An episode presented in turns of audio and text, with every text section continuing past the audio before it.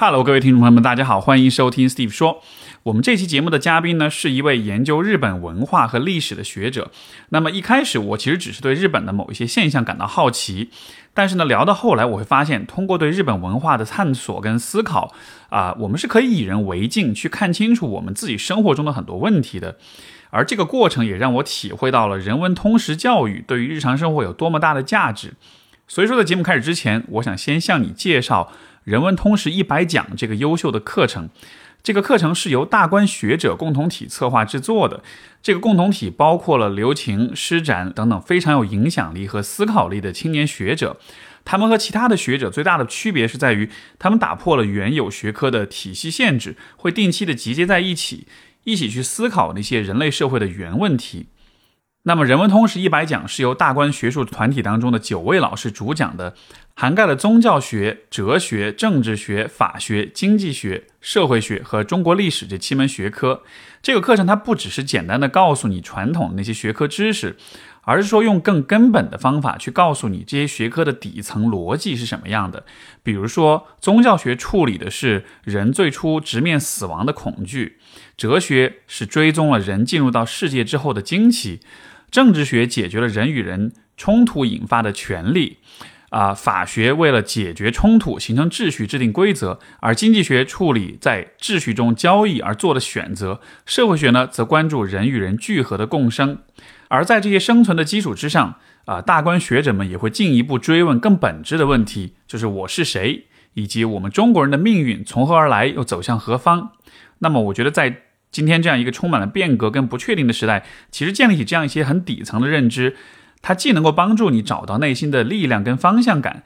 另外一方面也能在生活中、工作中帮助你做出更明智的选择判断。也是因为这个原因，我反复的在节目当中推荐《人文通识一百讲》这个课程。那么，如果你对这门课程感兴趣的话，最近刚好可以趁着喜马拉雅的啊一二三狂欢节获得一个五折优惠。我们之前 Steve 说听众的专属优惠是七折，现在的话，只要在十二月十五号以前购买的话，就可以享受这样一个更低的价格。那么，我会把购买的链接放在节目的简介和评论栏里面。想购买这门课程的朋友们，千万不要错过这个机会。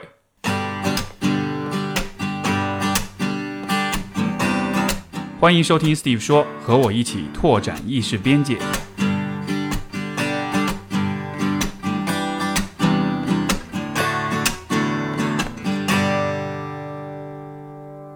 Hello，各位听众朋友们，大家好，欢迎收听 Steve 说。我们本期的嘉宾是李永金，他是东京大学博士，华东师范大学政治学系的副教授。啊，是一位专门研究日本问题的学者。然后呢，李老师现在有两本著作，一本叫《分身新日本论》，一本是《变异日本两千年》。所以欢迎李老师来我们的节目上。好，呃，各位朋友们，大家好，很高兴有机会和大家一起分享一些关于日本的我的一些思考。好的，好的，这期节目也有视频版，所以欢迎大家到 B 站和 YouTube 上观看。那么，呃，我今天很期待李跟李老师的对话，因为。我个人的角度，其实对日本有千丝万缕的联系。比如说刚才讲到的，我当年我爷爷在民国时代就是去日本留学，然后呃，我个人也很对日本这个国家有很多很多的好奇。然后呃，像我们从小到大对于日本是有一个特定的想象的，我们会觉得，哎，好像日本像是中国的一个学生，我们是。中华文化，然后他们是从我们这儿吸取很多东西过去，就感觉像是我们一个一个小辈一样的。但是今天，其实日本有很多的呃文化，很多的现象，很多的很多的事物，其实对我们来说又会觉得，哇，这好不可思议啊！所以就是有这样一个很很奇怪的一个关系吧。所以说，今天邀请到李老师，其实也是想希望能够帮助我，帮助我们的听有有相似的疑惑的一些听众们，就是说，呃，怎么说呢？就就是建立起一个。不同的一个对日本这个国家对它文化理解的一个框架啊，尤其从青年文化的角度来说，其实日本你看，通过动漫也好，通过比如说饮食也好，通过文呃文学美学，它其实对今天中国的啊年轻一代的生活是有很多很多的影响的，对吧？但是就是怎么去理解这些影响，所以这些都是我们今天打算去聊的一些话题。所以嗯，那。李老师，能不能先说说看？我刚才那个说法，就是你会怎么想？就是说，日本，我们好像以前是老觉得日本像是我们的学生这样子，你，但是实际上，我感觉他跟我们其实还是很不，就日本跟我们还是很不一样的。这个你会怎么看呢？嗯，这个就是我们呃一般的人共有的一个看法，就是您刚刚描述的我们中国和日本的关系。呃，您刚刚说过你是从呃加拿大回来对吧？对，啊，我我我以前听说过说法，就是就是这个欧美人啊，他基本上分不清楚这个中国人、韩国人和日本人的差别，没对吧，？所以所以就是说，你如果从这个一般的这个生物生物种群的意义上啊，你会发现我们就是我们这个族群啊，和和日本人啊，或者是朝鲜半岛的人啊，是非常非常接近的。对啊，但实际上呢，还有就你刚刚描述的一样，很多地方其实是和我们又非常之不同啊。所以这个地方我觉得是一个是一个很好玩的地方，就说你从一个同的当中啊，能看到那个不同。嗯，从不同当中看到同，这个时代给我们提供了一个什么呢？我我称之为就是自我认识的一个契机啊啊，就是说你可以通过这个方式去思反思，去，哎，为什么我们这么像啊？但是形式方法不一样，考虑问题方法不一样，文化的呈现不一样，所以我觉得这就是我们今天看日本啊比较有意思的好玩的地方。嗯，你说那个真的说到点上了，就是当年我们在加拿大的时候，就老外白人看嗯日本、韩国、中国人完全看不懂，嗯。就完全区分不了。嗯。但其实我们看一眼就能看出来，谁是韩国人，谁是日本人，嗯。穿着打扮、长相、行为举止什么，嗯。就还蛮还蛮区还蛮不一样的。但是你可能要稍微加一个限定，啊。就我的观察啊，就如果是单个的、单个的日本人、单个的韩国人或者单个的中国人，比较难以区分。哦但是，一，旦是一个一个小团体，没错没错三五个人，基本上呢，你也能识别出来不一样的地方。哎，对对对，嗯确实确实如此。因为好像就大家在一块儿的时候，那个那个一小群人那个嗯氛围，好像就会会有点不同。所以这个地方实际上就是所谓的这个呃文化或者嗯观念的力量。哎，你会你会怎么区分，或者你会怎么描述？比如说你看到这几个人可能是日本人，你觉得通常他们的特征是什么？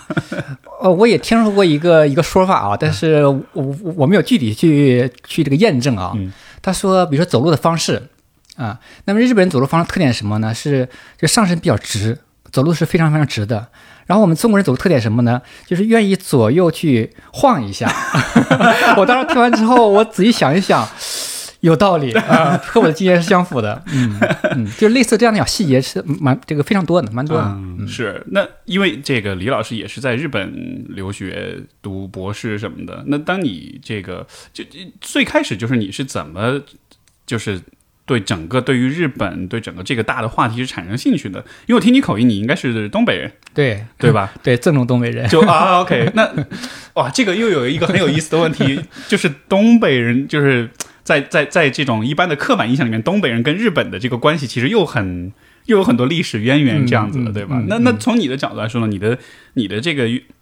就是说从人生轨迹上来说，你是怎么嗯到这个方向上来的呢？呃，这说来话长了啊，呃，有很多偶然性的因素啊。我好像是在什么场合我说过一次啊，就是当年偶然间读到了春藤康成啊，就是这个呃呃这个诺奖诺奖作家的这个获得者啊，读他的小说，当时当时当时眼眼前一亮，就是觉得哎，怎么会有这样的一种世界，这样的一种社会？他整个故事呢，可能里面只有一个人、两个人、三个人、三五个人，大量的情节呢，就是心理上的对话，非常之日常，非常之宁静。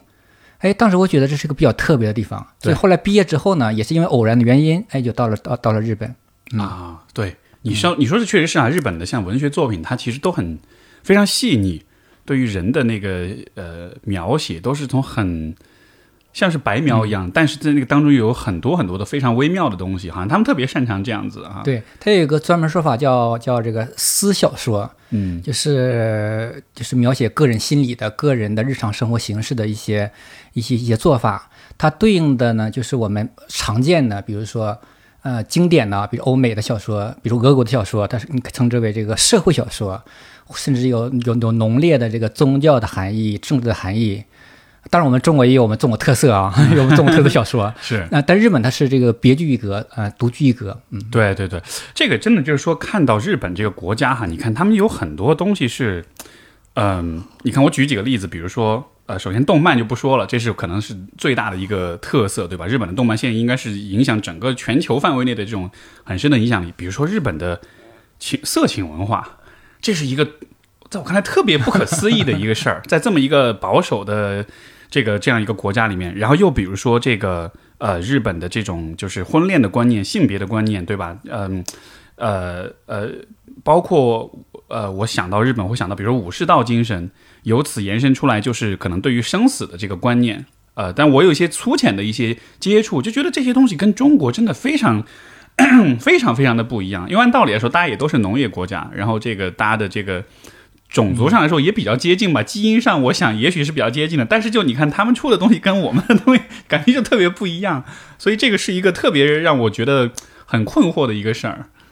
对，呃，其实你刚刚提到的几呃几个这个文化现象，呃。都已经成为这个今天日本社会日本文化的这个标签了。对，就提到日本，我们会想到想到一个一个词，对吧？比如你刚刚提到的，比如说，哎，它是不是它是不是色情文化呀？对，实际上呢，呃，我正好我在书当中啊，在我这本书《变异日本两千年》当中呢，也正好还处理了这个问题。为什么呢？它确实是我们我们平时觉得在我们心当中觉得那个国家那个族群和我们不一样。比如说，你看看他这个。呃，有非常发达的这个色情文化、色情产业，但是我我的观点呢，就是略有不同。我觉得这个，呃，我们的看法应该是看到它现这个文化现象背后的这个生活本身、生活机制本身啊。呃，当然这个话题比较呃这个比较大哈。呃，我在书中具体处理什么呢？就是说，我们需要看到它的一种普遍性的啊。那么再具体点说啊，比如说，如果说是色情的话啊，其实呢，可能各个民族、各个国家都有类似的这种表达，只是呢，因为比如说法律的规定啊，然后一般的习俗的看法呀，表达程度程度上是有差略有差别而已，但是没有实质性的不同。嗯，所以日本的这个色情文化的发达，或许也是在于它在表达上，它可能是很。很直接、很直白的，因为我记得在去我去日本玩的时候，那有走到有些这种红灯区，就满大街贴的，对吧？就就非常直白，非常这种。这个和一般来说，我对于日本人的这种影，因为一般都是大家会印象中会觉得啊，是是很彬彬有礼的，是很是很保守的，是很谨慎的，然后是是很压抑的哈，就是日本人的这种典型的性格。但是你看到这些，你就会觉得就像是一个，其实就像你说，就是一就像是一个人的另外一面一样。但是那一面肯定是有它的一些来源跟逻辑在里面，对，只是我们不了解。对对对，嗯，这个确实是，如果是这个初到日本啊，在视觉上是蛮冲击人的，就是觉得怎么可以可以有一些我们觉得是不可描述的一些画面啊，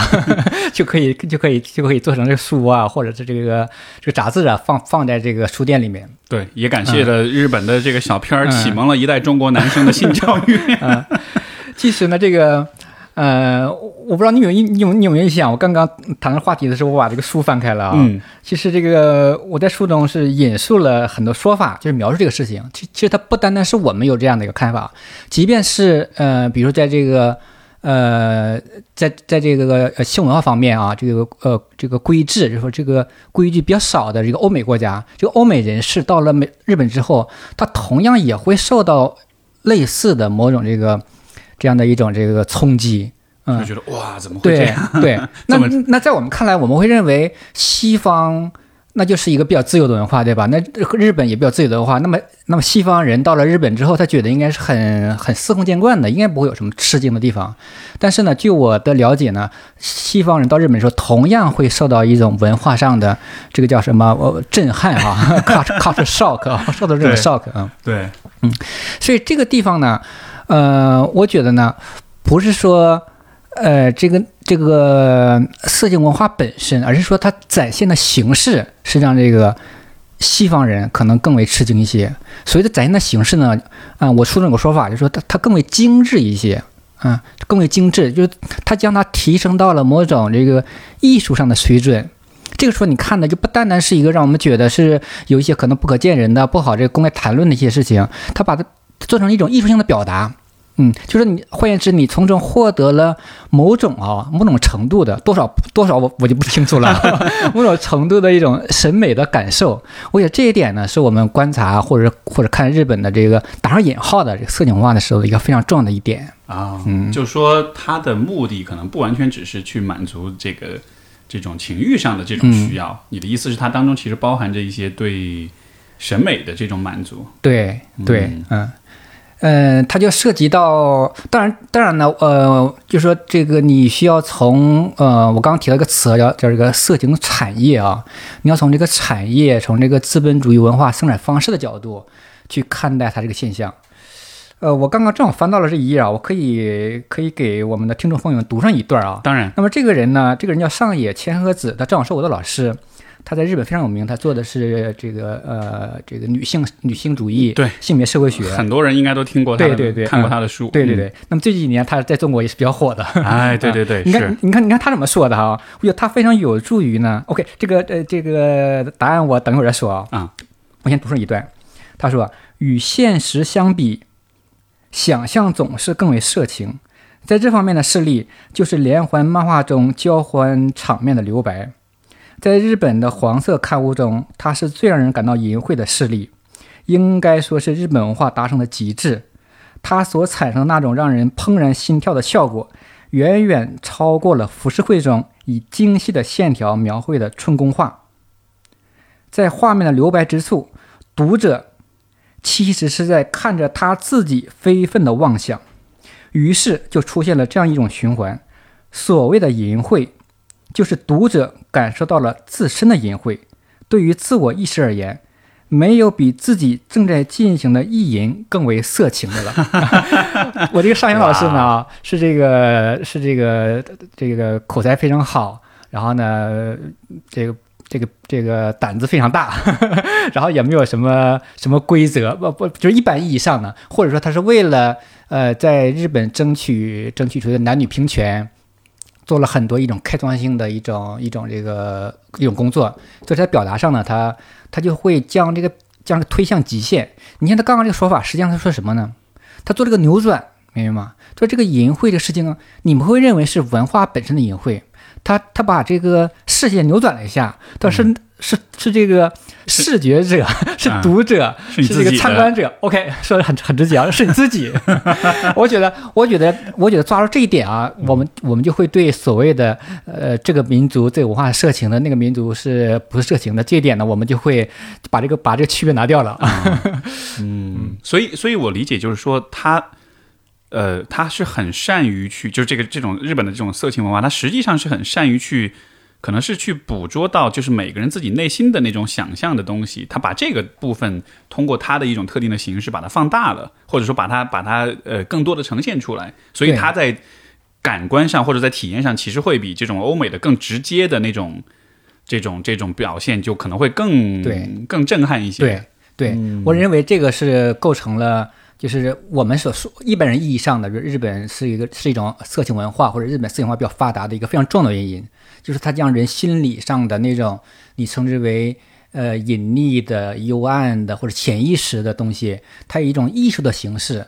将它以极致的方式将它呈现出来。是，为了这点，我觉得是蛮厉害的。这个其实也算是对人性的一种很深的理解，才能做到这一点哈。就是他能看到说，哎，这个大脑，因为我们也会在这个比如说性学当中也会讲说，大脑是最大的性器官嘛。就说实际上这个大脑的想象的部分，那才是就是最充满。各种欲望更能够调动你的那个部分，但是他做的很好的，就是说是以这样一种特定的方式去调动呢。这个跟前面说到的这个关于就是文学上他那种细腻的那种观察，你觉得会有关系吗？因为我觉得好像这有点像，就好像是。日本的在这怎么说呢？就是他对于人的这种人性的这种了解和观察是很细的，所以他就像是我知道怎么去调动你，我知道怎么去玩你的那种感觉。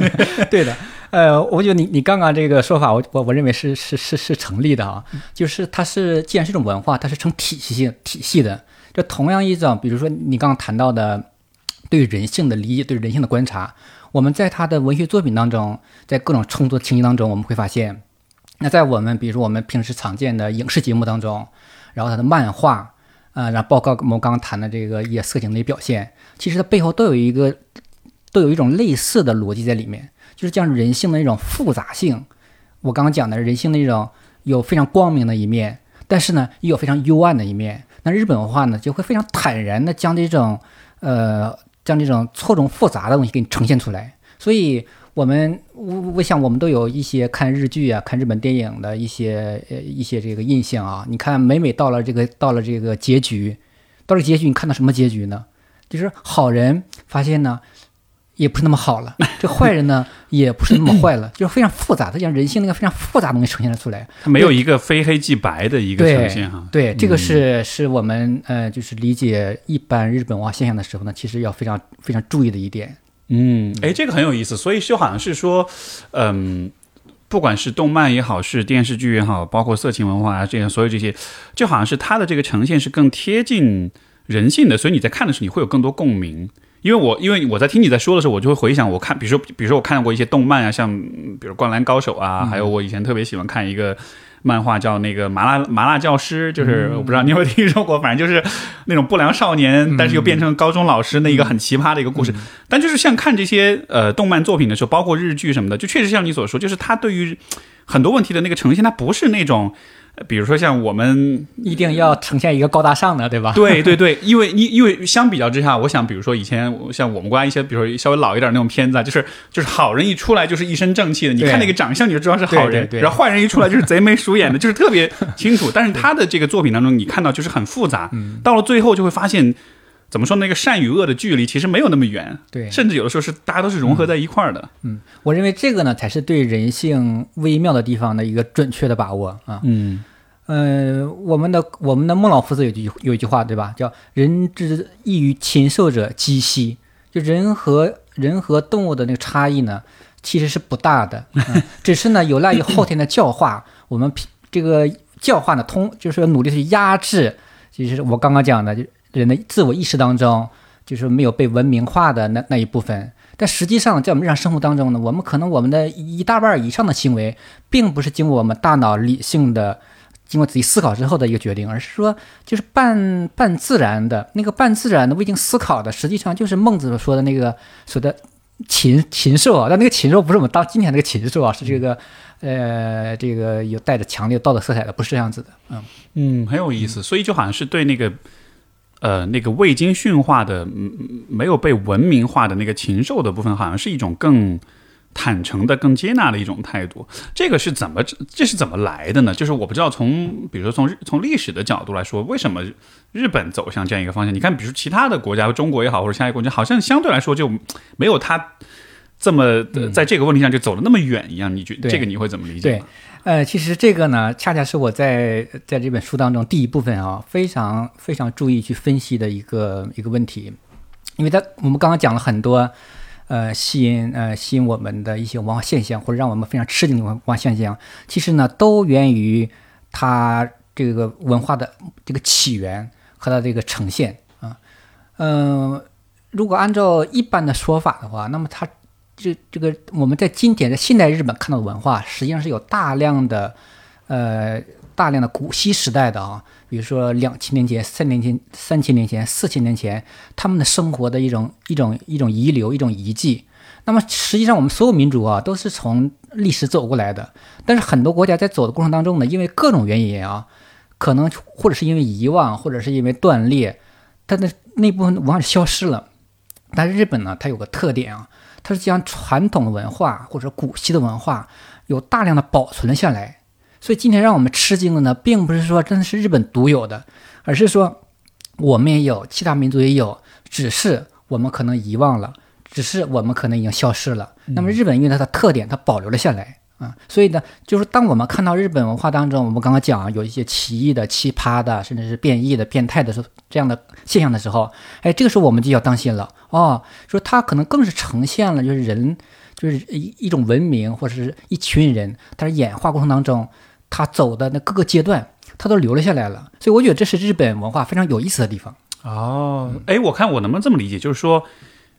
比如，在一个民族，在它历史上比较古老那些东西，那些东西可能是在它这个整个文化、整个文明还没有那么先进的时候，它，但是它那个时候，它对于人、对于环境有了一些记忆，有了一些回忆，有了一些反应。那个部分是，比如说像是更兽性的这个部分，但是那个部分在文明发展过程中，我们变得越来越打引号的文明，但是那一个部分就慢慢就丢失了。对，但是日本相当于它这个部分，它还它还留着，它还一直。传承下来，然后一直也整合到它今天的文化里面，所以它像是一个有了一个对人性一个从底层到上层，从兽性到人性，好像是有一个比较完整的一个理解，呃，一个一一个一个一个回忆，就我可以这么我可以这么理解吗？嗯，呃，就像就像就像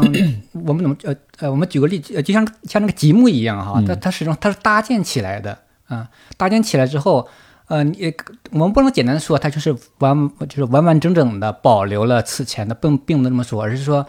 它传统的东西经过某种变形演变，它以特定的方式呢，又在今天的现代生活当中呢，就是呈现了出来啊。呃，当然这个也不这个也不是说我。我一个人的观察，实际上，那么对日本文化、日本民俗、日本社会感兴趣的一些社会学家呀、民俗学家，其实他们都有这个类似的看法啊，就是他们到了日本之后，也是非常非常吃惊。他说是一方面，在比如在这个城市上啊，在这个物质生活上，它是如此的现代化；另一方面呢，它有一些行为、一些做法又是如此的古老。什么叫如此的古老呢？就是你在很多地方已经见不到了。嗯，那如此现代化，我们就不用说了，对吧？比如我们，比如我们此刻所在的这个上海的中心，它已经是如此的现代化，如此的发达了。但是我们可能就不容易见到让我们吃惊的，又是如此古老的一些东西。嗯，我想你呃，不知道有有没有印象了？我书当中举了个例子，对吧？在繁华的这个东京，呃，东京市的中心有很多这个墓地，对吧？就是人和。人和另外一个世界，它是这个杂居的、共居的，是这样的一种现象。那那么我们觉得这是不可思议，对吧？那其他很多民族国家的人，他也觉得不可思议。但是日本呢，他就留了下来。嗯，就好像是在这个繁华城市里面的这些墓地的存在，你要是在这儿的话，可能就都推掉了，都开发掉了。所以就好像是什么？它是它始终是对死亡，它对这个这个整个这个概念是很。他是完全不排斥它，他是很很靠近它，是融入在生活当中这样的。对，就是我们可以将它，呃，如果用一个词概括的话，我们可以将它理解成一种自然主义啊，就是对于生命，对于生命啊，对于人的生活，保留了更为传统的，呃，基于人自身的一种观念。那么我们今天啊，我们当下呃 熟悉的呢，恰恰是就是这个现代文明。工业文明，然后呢，或者说这个资本主义文明等等等等，呃，哪个词呢？现代文明，就现代文明之下的对于生命的看法，这个当然我们是这样的一步一步走过来的，某一项是无可奈何的。但是我们也不要忘掉人存在的本身，对吧？人存在本身，人是什么呢？人也无非是大地上的一种一一种生物，对吧？你和你和宇宙的万千事物之间有着有着千丝万缕的那个关联，只是呢。在这个现代的生活方式之下呢，就是我们进入了某种这个遗忘的状态。嗯，哎，我非常对对对，你说这个我觉得非常重要，就好像是今天现代人是更理性化的，我们是更依赖于 就是现代的科学技术为基础的这样一个文明所带给我们的一些很特定的看待问题的方式，但实际上。从我的专业说啊，我恰恰觉得这正是今天人们的很多，比如说心理问题的这个所在，就是我他会认为说一切都是要靠理性去解决的，一切都是靠工具、靠科学、靠逻辑去解决的。但是你看我们的工作当中，很多是很多问题就是情绪性的问题，是更动物性的，是更本能的。但那个部分在今天的社会当中是很被遗忘的。对对，呃，实际上我我平时给学生讲课的时候，尤其是给本科生讲课的时候，我是非常强调这一点的。就是我们整个近代文化、现代文化，它是建立在理性主义、建立在科学主义基础之上的。那么一切呢，必须转换成一个可以可以理性呃计算的、理性表达的、逻辑表达的，我们才认为啊，这是好的，这是有价值的，这是科学的。实际上并非如此。实际上，我们可能我们的行为百分之九十以上是未经过我们刚刚讲的这个理性呃这个理性思考的、理性计算的，是依据什么本能。依据我们的情感，依据我们的我们的欲望，我们的各种记忆，嗯，所以你若你如果如果理解了这一点，那么我们就就就会呃就理解了日本文化今天会给至少给我们啊造成某种冲击的一个原因，嗯，他看就像是看问题会更更更深一些，更贴近本能一些，对，嗯，呃，我我我书中有也有类似的说法啊，就是这个就是我们我们这个嗯。中国的主流文化啊，实际上是在整个世界上也是一个比较少见的早熟的，就是呃，在在在这个大概周朝之后就进入了所谓的一个理性主义的阶段啊。那么被理性主义所呃拒斥的排排排除的，就是刚刚讲的一种感性的了一种，比如说一种关于呃关于神的文化呀，等等等等，嗯，所以当我们看到在从从我们一个非常现代的人啊，非常非常世俗的、非常理性的人去看到另外一种文化的时候，那么这个冲击呢，实际上是蛮强烈的啊。我觉得日本文化给我们中国人造成的一种冲击，其实这个这个层面的原因，我觉得是非常非常强的。嗯，我觉得 这个是不是也从侧面解释了为什么，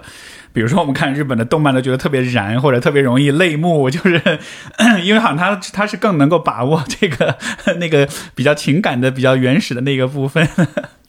对的，就是刚刚呃刚刚还是刚刚的话题啊，就是刚才呃情感啊，呃，然后呢，比如说呃一些一些与生命相关的一些现象。那么这些呢，如果用一个用用一个大词概括的话，这这叫什么？称称为宗教，对吧？那么宗教学有个词叫这个宗教本能。其实所有人都有一种宗教本能的，嗯，只是你以什么方式呈现出来。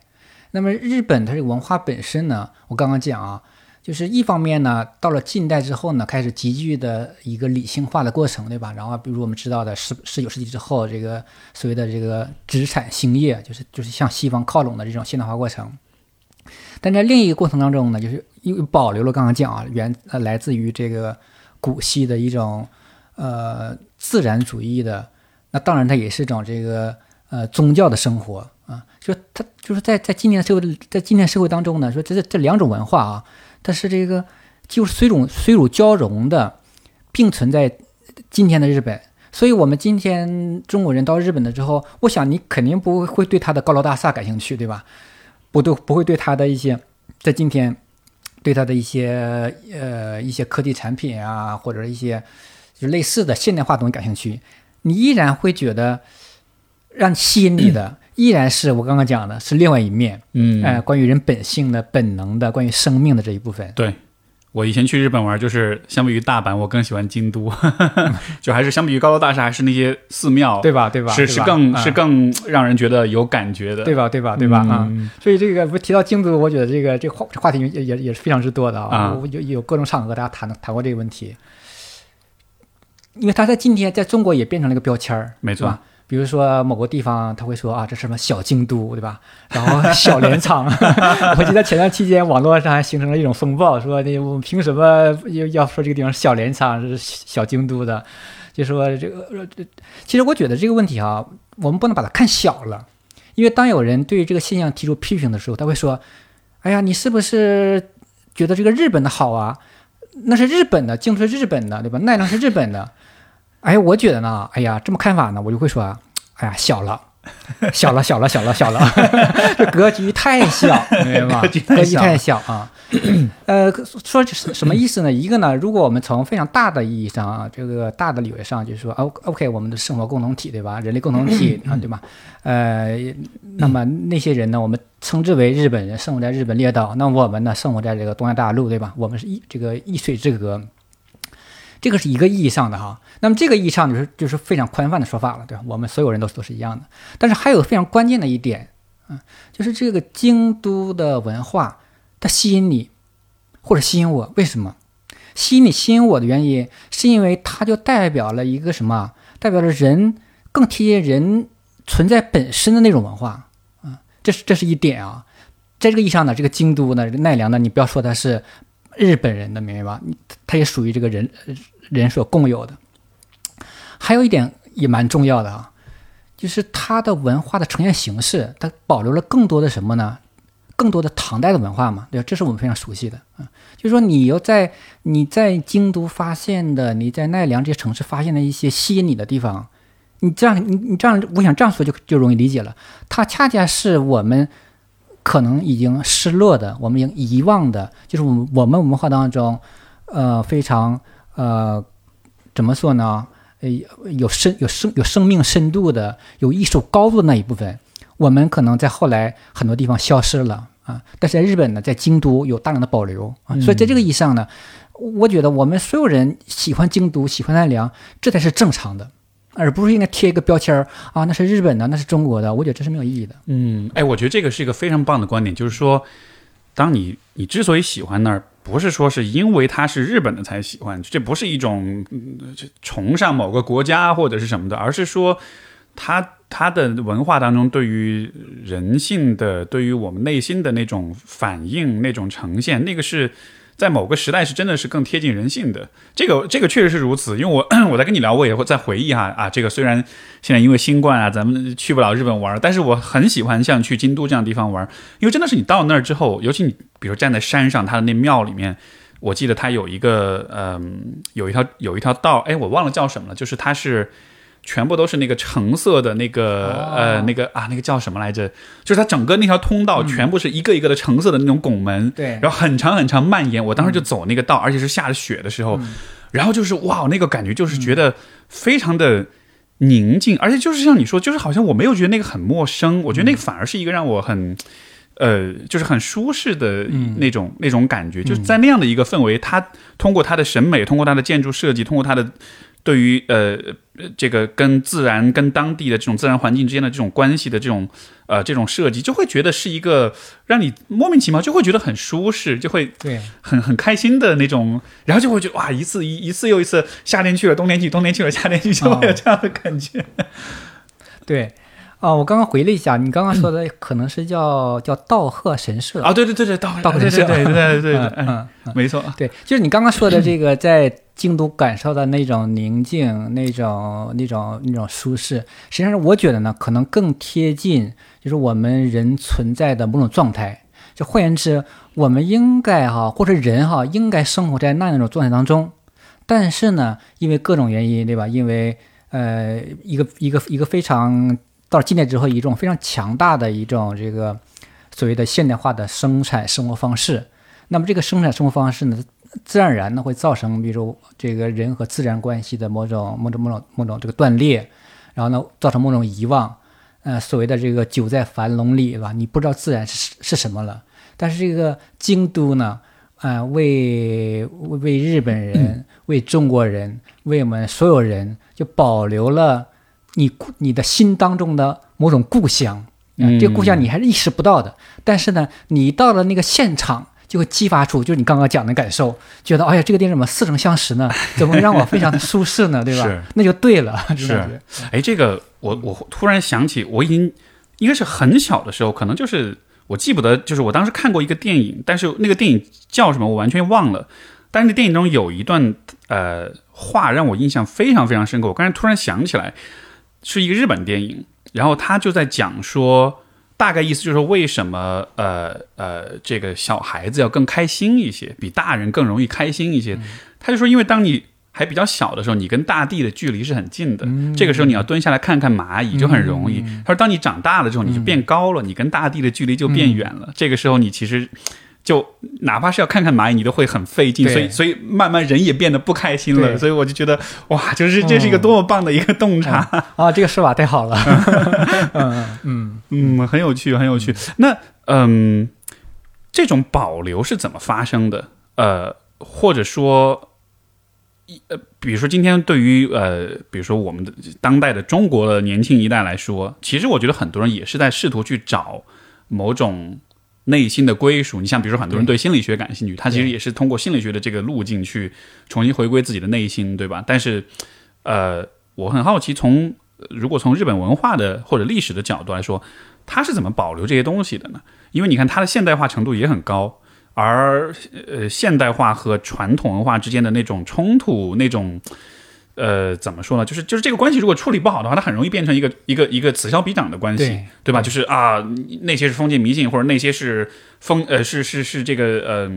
是一些很落后的一些东西。我们站在一个现代文明的一个很呃道德高地上面去批判它，就很容易有这样一个冲击的关系。但是在日本，它反而是一个交融在一起的。就这个是怎么做到的呢？对对，呃，其实这一点呢，也是我在书当中是呃是这个呃。这个非常用心的啊，去去去揭示的一点啊。那么我我觉得可我们可能需要从两个角度进行把握。一个呢，就是我刚刚其实已经提到了一两句啊，就是它的一个自然地理状况，就是它和它和这个大陆之间的那个距离，就是在历史上那个距离呢，它是不远不近，对吧？它和朝鲜半岛之间隔了一道 这不宽不窄的这个叫对马海峡。那么在古代那个技术条件之下呢，哎，努努力的就可以过去。但是呢，如果不努力也过不去 啊。说这个距离恰到好处，所以所以就是这个来自于中国这个大陆的哈，或者是亚洲大陆的这个文明，它是通过通过这个这个朝鲜半岛，从通过比如说我们我们的这个这个呃上海附近的港口开始向日本日本这个传播。那么这个距离呢，因为不远不近，所以呢，它它的吸收这个文化呢，它会有一个一个一它会有一个过程，就慢慢的吸收进来，然后吸收进来呢，然后就可以呃逐渐的演化成自己的一部分。那么这个条件是保证了它的这样的一种，给它提供了一种客观的一一种保障。因为如果太远了，这个大陆文化就无法对它进行辐射；太近了的话，很可能就会变成大陆的一部分了，就吞噬了，就对，就吞噬了，吞噬了，嗯。所以有一个距离，让它的这个文化演变的这个速度，或者是这种被影响，就是恰到好处。对对，呃，这这是第一点啊。第二点呢，就是。就是呃，还是就是和地点有关系哈，就是因为它是一个是一个海外的这个岛屿嘛，对吧？它不太受到就是这个各种这种这个战争战乱的影响。你要知道，战争战乱对文化的影响，有的时候是这个是这个决定性的，很可能，特别是对于一些体量比较小的这个族群啊，或者说民族啊、国家，很可能一下子文化就消失了。你这样恢复之后，你可能几百年之后，OK，你又变成了这个这个国家，但是你的这个文化本身就已经断了。对，就像我们今天说提到我我我们认为今天的希腊和古希腊是没有 没有什么关系一样，对吧？因为体量比较小。嗯，那所以这一点呢，就是说能够形成大的能够延续成文明的，哎，这个呃东亚大陆就是我们现在生活这个地区，这是可以的，对吧？因为这个幅员足够的辽阔，人口基数足够的大。啊，所以它几经这个历史上经过也是无数次战乱，它是保留下来了啊。日本如果放在其他放在一个大陆上，它无法保留自己文化的，嗯，恰恰是因为它在这个岛屿上就保留了保留了这这个这个这个，呃，从历史上逐渐吸收过来的文化，所以我觉得这点是这个蛮重要的。嗯，它有一个地理上的一个特性哈，让它的这个文化可以以一个它自己的节奏去发展，而不是说。嗯，那那在日本的这个现代化的过程中呢，这个对他会有冲击吗？因为就说以前嘛，这个对吧？你的船也是木头船，你要过一个对马海峡，这个可能也不是那么容易。但到后来，当现代化的这个文明跟技术进入到日本的这这个阶段的话，我我不知道在，比如说在它历史上会不会有这样一个可能也是很挣扎或者一个很冲击的一个。一个大家都很矛盾的这么一个阶段，哎，我觉得这个问题问的非常好，它很容易让我们联想起来，就是我们在近代之后啊，就面对西方所谓的西方的冲击，对，面对欧美文明的时候，那那一种非常呃某种某个意义上是个比较这个。呃，矛盾的状态，对，因为这个状态其实我觉得在中国也就还蛮近的，对。吧？改革开放以后是。那个冲击多大呀？而且那个整个对人的、对生活方式、所有这一切的，但是但是我觉得至少在我的呃记忆和观观察当中，这个冲击带来的是很多很多的困扰、跟痛苦、跟挣扎。你说八十年代、九十年代那个时候，大家都是都是一个一个九十年代吧，就是改革开放以后，就是是一个其实非常动荡的一个。对人心的那种动荡，所以说，对，如果你如果有这样带着这样的一个心心理的一个呃一个体验感受啊，我想这也也是我们很多朋友都会共有的啊。这个时候我们就发现日本的特点了，就可以直接回答你刚刚的问题，就是日本它这样的一种文化特征和它现现代化之间到底什么关系？那么我我我给了一个一个大致的观察，我认为它俩不是矛盾的，或者说呢是恰恰促成了日本能够快速走向现代化的一种呃一种这个文化上的一种一种根据。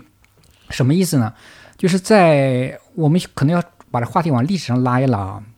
就是日本它第一次开国，或者说打上引号的第一次现代化，实际上发生在这公元七世纪，就是所谓的那个那个叫什么那个大化改新，就是大概在呃公元六百四十五年前后吧，它大量的吸收当时这个这个唐王朝的文化制度啊，你要知道那个时候唐王朝的这个呃经济政治制度，那是世界上世界上是最发达的。或者是最文明的啊，说那个时代他已经敞开了自己的这怀抱，吸收这个这个文明，说他是有这样的一种从外部吸收文明、吸收现代化成果的，他有这样的一个传统。所以到了这个明治维新之后啊，就属于十九世纪中后期，当他面对这个西方的这个坚船利炮的时候，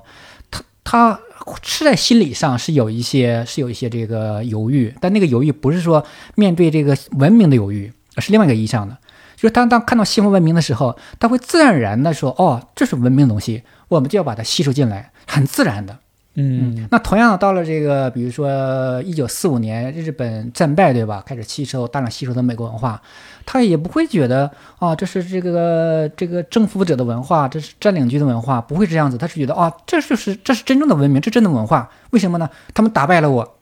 对吧？在这个意义上，他觉得啊，这是好的文明，这是好的文化，所以他都是自然而然的吸收了这个外部的文化。嗯，这就和我们不太一样，因为我们是有一个比较强的一个主体主体感觉的。就是我们有一个自己的文明、自己的文化，那个内核是是非常这个这个牢固的，嗯，但是日本它是没有这种感觉的。哦，有点就是说本土文化，中国相当于是本土的文化比较呃牢固、比较成型、比较强势一些，所以你要来一些新的东西的话，对可能这个嗯这个阻抗就会比较强。对但是对于日本来说，它本身历史上有有很多次这样子的吸收，所以它的就好像是它整个民族的集体的这种心态是比较开放的。对，可以这样理解。嗯，很有意思。所以，那那他在这个带着这样一种开放的心态，当他把就是比如说，不管是美国也好，还是现代化的这种文明引进来，这个对他的呃，我不知道，就是比如说他宗教也好，或者传统文化的这些元素，这个会有冲击吗？就是我还是会好奇他是怎么去处理这个问题的。因为你我 OK，我举个比如很具体的例子，比如说呃，比如说对于年轻人来说，嗯、一方面，你看这个可能我们今天中国社会会有这样的问题啊，就一方面可能父母那边会有些呃传统文化的东西啊，这些什么的，但另一方面有一些新的很炫酷的日韩、欧美这样一些东西进来，然后其实年轻人本能的反应是，哎，这个更新的、更炫酷的东西，这是我更向往的。原来那东西我觉得啊好无聊，那是老一辈的这种东西，对吧？就他好像会有一这么一个选择，有这么一个偏好在里边儿，但是我不知道这样的现象在。当时日本去打开国门的时候，他们是怎么处理这个方面的问题呢？对，呃，那么那么这个呃这样的这样的一些问题啊，实际上可能也是我们今天在面临的哈。呃，也不单单是我们，实际上是所有的国家民族在它这个走向现代化、现代社会过程过程当中，都会出现的一个问题，就是因为现代化它是趋同的，对对对，啊、它是基本上是有它有一个它有一个趋同的压力，是，就是说大的一个趋势是整个全球化造成，就是所有地方的文明都在被一个全球化给去给冲击。所以你看，很多人开始去哀叹，比如说啊，这这个文化消失了，那个文化消失了，他们会觉得是是是因为其他的机制，比如说是因为政治的力量，或是因为其他的力量。其实不是这样子的，更多的是这个现代化本身的。那么这个现代化本身又和人的这个欲望是挂钩的，对吧？比如，假如这个这个村落以前没有通公路，那么它保留了一种非常这个田园牧歌式的生活，非常传统的。但是通了公路之后，然后呢，外面的人进来之后，外面的人呢会把外面的人的外面的人的各种观念、生活方式带进来。那么里面的人发现什么呢？哦，外面的人生活方式不错，他就和他那个欲望呢产生那种共鸣。对于是乎呢，他就会会抛弃一部分此前他这个日用而不知的做法，这个观念啊，这个习俗啊、礼仪啊。然后呢，我们现代人会认为呢，啊，你抛弃的那个东西是好的，你为什么要抛弃它呢？所以呢，这个时候就包含着一种这个观察者的一种傲慢，对吧？没错，没错。就你像比如说你你说这个，我想到有很多这种传统手工艺，对吧？那那现在很多这种传承后继无人，为什么呢？年轻人都出去了，嗯去大城市里面工作挣钱了，那没有人再愿意待在这个村子里去织这个布，或者是做这个什么手工艺的东西。所以就所以就刚刚你提这个问题，我觉得需要引入一个比较重要的一个变量，就是这个时间的尺度啊。就是假如这个过程持续的是，呃，持续时间相对长，嗯、那么呢，我们就会发现什么呢？发现啊，它是保留它有它有选择机会，就是说，当我看到一种新的生活方式的时候，我会更从容的决定我是接受还是不接受啊。但是如果这个时间在急剧的压缩，啊，那么这个时候呢，可能一下子你没有时间去考虑，或者没有时间去保留、去去去去反思、去回顾，那么你的文化可能消失了。那么日本特点为为什么呢？它虽然是在我们说在十九世纪中后期之后开始这个现代化，对吧？但是呢，它这过程呢也也也是拉的比较长，虽然虽然步步步伐非常快啊，拉了比如说这个五十年、一百年，对吧？就将近他用将近一百年的时间去吸收吸收这个这个这个西方的或者现代的文化，那么这这过程当中呢，就使得它更在更从容一些，所以它能够保留一些这个这个这个这个传统的生活方式。所以这里面其实很重要一个问题就是时间太快的话，怎么着你都你这个冲击无论如何都是受不住的，所以还是得时间慢一点。你看看，你看看我们你呃，比如说我们中国对吧？我们中国改革开放之后，尤其是在就是呃二零零年，也是最近二十多年吧，对吧？其实这个变化是非常非常巨大的，只是我们身在其中啊，我们可能觉察不到。但是从外部看来，我们我们这二十年的生活变迁是就在整个人类历史上啊，我们说说我们我们哎都是罕见的，没有没错，就是我们整个生活方式对。但是呢，它只是这个二三十年的功夫啊啊是，就是这就现在比如说年轻一代，就比如说是比如九五后、零零后，他可能都无法想象啊，就就比如说，也许在爸妈那一辈儿，嗯。你要打电话，你是需要去村口的公用电话排队的。今天是手机拿出来，随时每一个人的动向你都把握的清清楚楚，对吧？那会儿是要用粮票去买东西的。然后今天是淘宝、双十一什么的，就是这个对比是是非常非常难以想象的。如果你稍微了解一点，比如说，比如说五六十年代那个时候的生活的状态，你会觉得天哪，那像是 那像是古代人的那种生活。我我记得我以前在课堂上问呃这个问过学生啊，就讲社会学的时候，我说我说同学们，我说我们上海什么时候变成这样子的？很多人给的回答呢，就说是哦，是这个世博会之后变成这个样子的。世博会，其实这个这个当然也是如此，确实是世博会我们变化比较大啊。其实我更期待他给如个稍微点这个尺时间尺度的回答，因为我当时准备答案是什么呢？准备的是这个鸦片战争嘛。那时候我们上海开港对吧？第一次鸦片战争，第二次鸦片这鸦片战争之后，然后我们开港，然后这个呃这个呃外国的外国这个他们过来定居。形成这个这个所谓的这个这个租租界啊或殖民地，其实那个是上海变成今天上海的一个非常关键的一个起点，但是在我们的就是这个这个青年学生的记忆当中呢，那通通是没有的，有的就是最近这个十几年的变化，嗯，很有意思，很有意思，所以他们真的是，所以这个真的是要理解一个文化，你得看它的历史啊，你从它历史的发展当中就就有很多的因素，它的地理的 因素，然后它的这个。呃，接受外来文化这个时间跨度啊，就这些因素放在一块儿，造成了他今天就有一个相对更从容的去 去处理现代化跟传统文明之间的这样一个关系，所以就这个确实，我觉得好像是我们今天像是享受不到的一种很特别的一种过程。呃，对呀，你你比比如你刚刚提到我们这个生活的变迁啊，你看我们今天，你看我们今天这个付钱的时候，我我们的说法都变了，对吧？我们什么说法呢？我们会说。我扫你，你扫我，对吧？你看动词都变了，是吧？动词都已经变化了，用个“扫”的词，就是我们的所谓的这个手机支付，对吧？但这个在日本看来，就是一个比较令他们觉得有点这个吃惊的、不可思议的一些事情，就是怎么怎么会怎么会这个进化的这么迅速啊啊！但并不是说，呃，就是我们过于迅速了，或者怎样怎样的不好，不是这个意思啊。就日本它是一个相对保守的社会啊。但这个过程它也是这个慢慢形成的嘛，就是对待新事物，既既有这个非常好奇的吸收的，又有一个在应用过程当中呢，又有一个非常这个保守的缓慢的过程，所以它是一个矛盾，某意义上它是一个矛盾的一种复合体。对，我觉得非常矛盾。你看，一方面它非常的保守，然后保留了很多传统的，呃呃这种历史悠久的一些元素，但另一方面，其实它又是一个很具有。创造性很具有创新性的一个国家，对吧？你说它的科技产业这就不说了，它在艺术上的这种创造力，就是就这个是非常，就我就是我对这个问题感兴趣，也是因为这也是我一直在想的一个问题。你看今天，比如说我们对于中国的，比如国风啊、古风啊、国学啊这些东西，也是在试着去复兴它，去重新找到这种文化上的这种根基。呃，然后但是我觉得，呃，我一个很。主观的感觉，我觉得我们做这个平衡其实还是很难做好。但是我看到日本的这个文化的发展，就会很羡慕，因为就是他确实是把我觉得把现代化跟传统文化之间那个关系处理的非常好。而且今天哪怕是在一个全球化的一个大的范围，呃，就是大的氛围之下，很多的文化受到冲击、受到影响，但是日本的文化它不光没有受到冲击，它反而像是更加的，呃。更加的繁荣，而且它的影响力是更大的，是更走向，因为有全球化，它反而走向全全球的。比如说动漫文化，现在就欧美国家都是基本上都是被动日本的这个动漫给统治的嘛，就这是让我觉得非常不可思议的一件事情。嗯，是这样的，嗯，所以呃，也是我在书中有一个一个小的结论或者一个小的判断，就是今天它在日本的文化上呈现出来的这样的一种活力，恰恰是因为它保留了此前的人。这个这个传统文化，因为此前的文化，你称之为传统也好，称之为什么也好，那恰恰是此前几代人、几十代人，对吧？就是两千年或者三千年人的这个智慧的一个结晶啊，它是一个宝藏，它有大量的可能我们需要在今天呢去重新去挖掘，重新去重去去把将它的这个意义啊，将它给揭示出来。嗯，所以关键一点什么呢？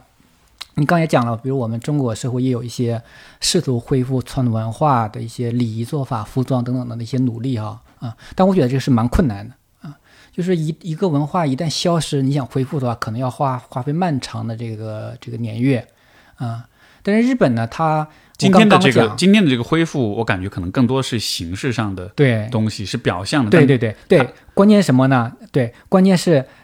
这个传我们认为好的传统，比如说啊，那么对于一个保守的一个社会而言，它就是它的生活方式本身。对，嗯，但对我们而言呢，我们是认为啊，它是在价值上或者在这个生活上，在这个审美的意义上好，所以我们要去把它变成我们的生活方式，这个是蛮困难的。一个是自然而然的生活方式，一个呢是我们需要把它变成自己的生活方式。没错，就是它就是我我生活方式跟文化，它其实是有机的生长的。它不是说就你你你取其中一块切下来，对啪贴在你身上你就有了。是的呀，嗯是的，嗯嗯，这个，所以这种恢复其实就会相对来说会比较困难一些。但是在日本来说，它就它的那个有机的这个这个文化的生命体，它是一直都活着的，所以它是一个很很自然而然就有的东西。对。呃，当然，我刚刚讲，就所有的国家、所有的民族，就在这个现代化的或者现代生活方式的压力之下，包括这个技术，包括金融、资本等等，它就有一个趋同嘛。那么今天的日本呢，它依然也有着类似的，就是我们看到向同一个方向演化的这样的一个这样的一个趋势啊。我记得我我有一次啊，大概是二零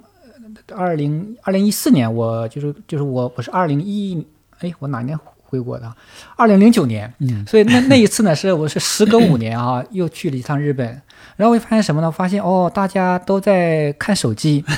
对吧？就当时我 我的当时和我老和我老师开玩笑，哎呦，我说我说这么爱爱读书的这个日这个日本人也堕落了，开始看上手机了，就是说这个就这个技术啊，这个变化对人对人还是有蛮大影响。还是还是会冲击到的是是是，这个哎，李老师，你在日本的时候，你最喜欢日本哪个城市或者哪个地方？呃，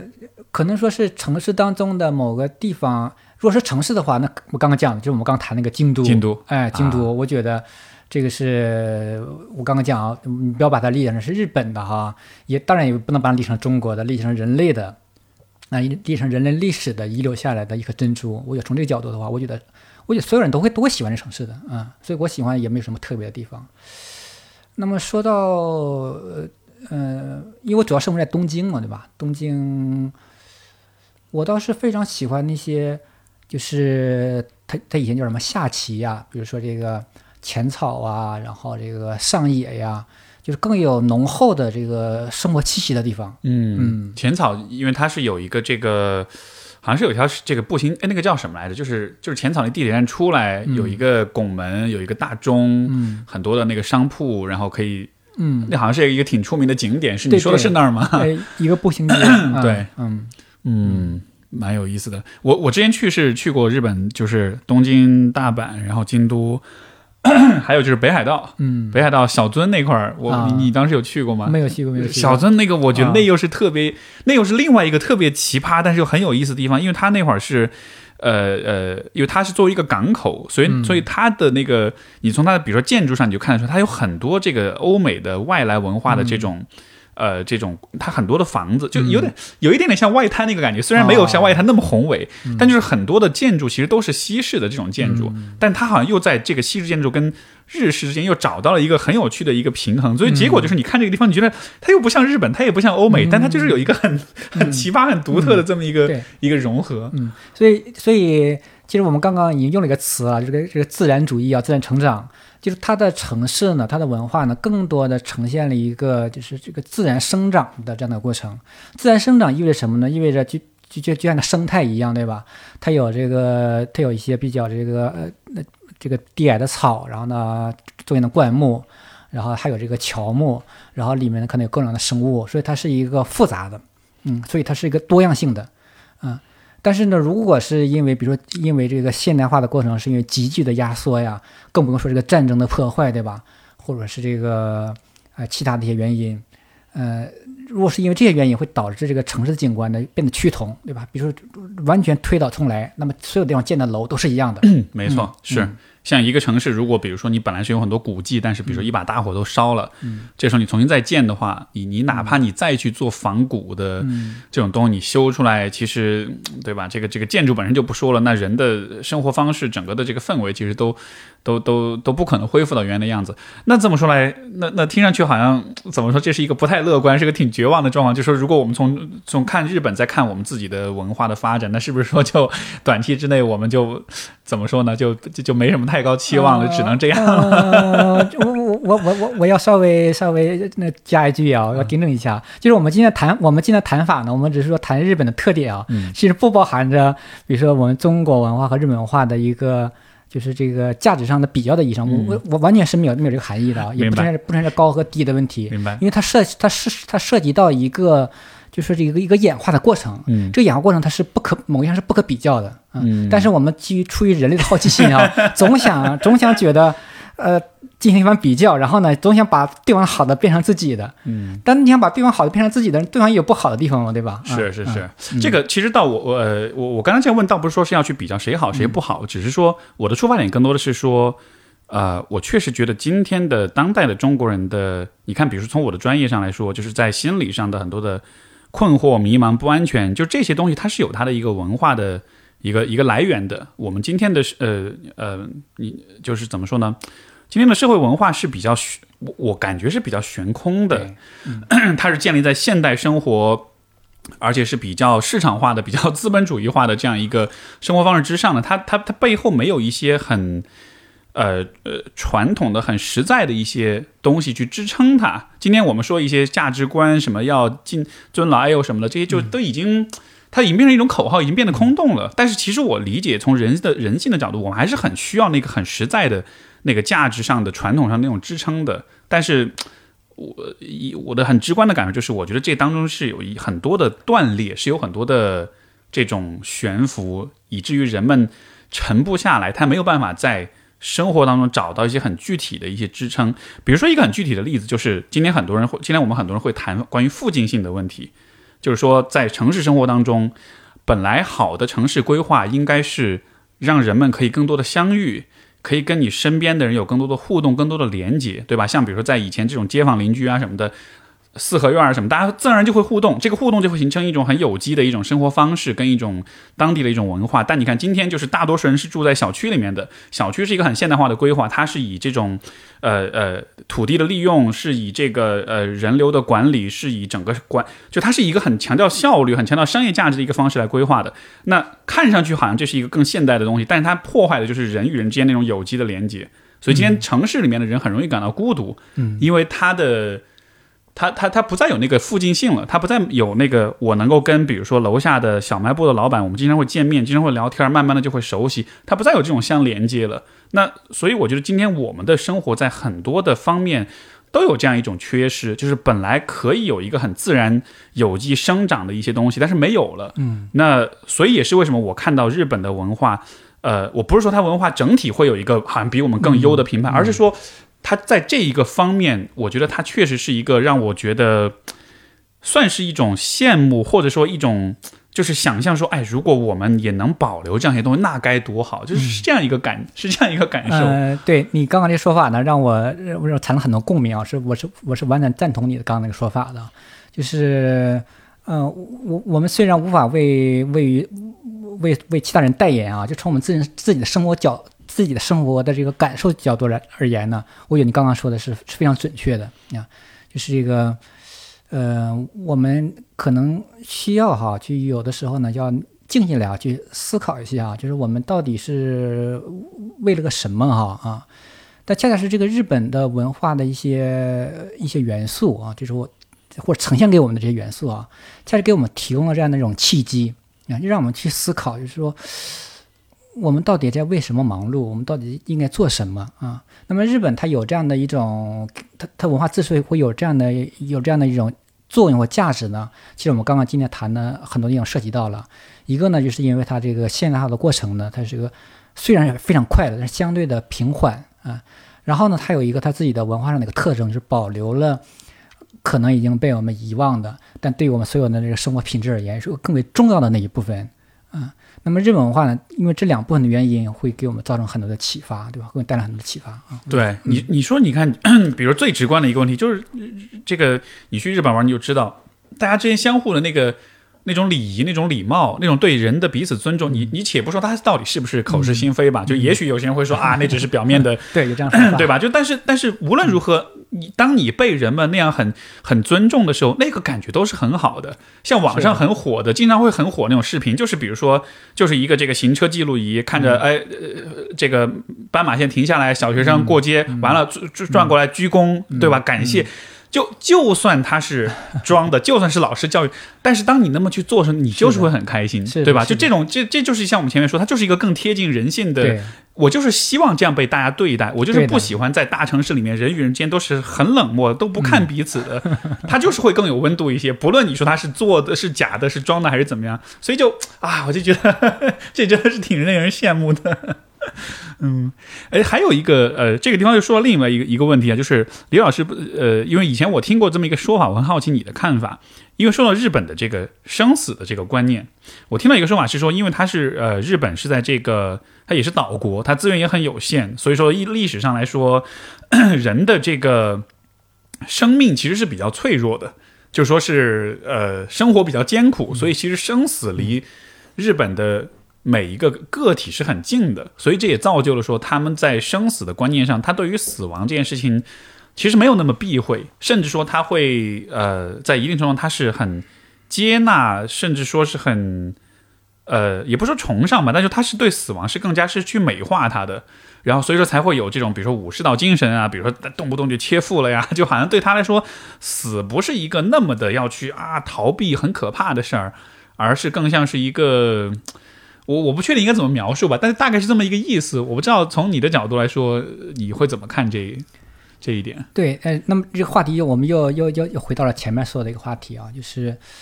呃，他呃他的这关于生命、关于死亡的文化呢，实际上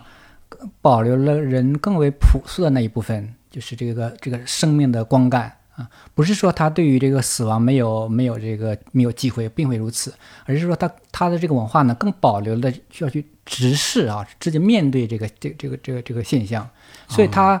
他在他的这个呃现代生活当中，其实我书当中也举了一些例子啊，比如说你可以在电视广告上看到一些关于丧葬呃呃丧葬的礼仪的一些一些广告啊，比如他直接问你，就是你如果你如果快觉得自己这个。呃，over 了啊怎么办？你需要在什么地方？呃，这个举办这个仪式啊之类的，都可以公然的做这样的一些广告啊。我想这些都是都是人可能都要面临的一些问题啊。我我我觉得佛教有个说法，就是说除了生死，就是没有什么事情啊。最大的事情，嗯，就是人的人的一切生活，人的一切呃日常的活动，那么最终呢，可能都要面对一个非常大的问题啊。嗯。所以就是说，因为死亡是生活的很必然的一个部分，那所以其实一个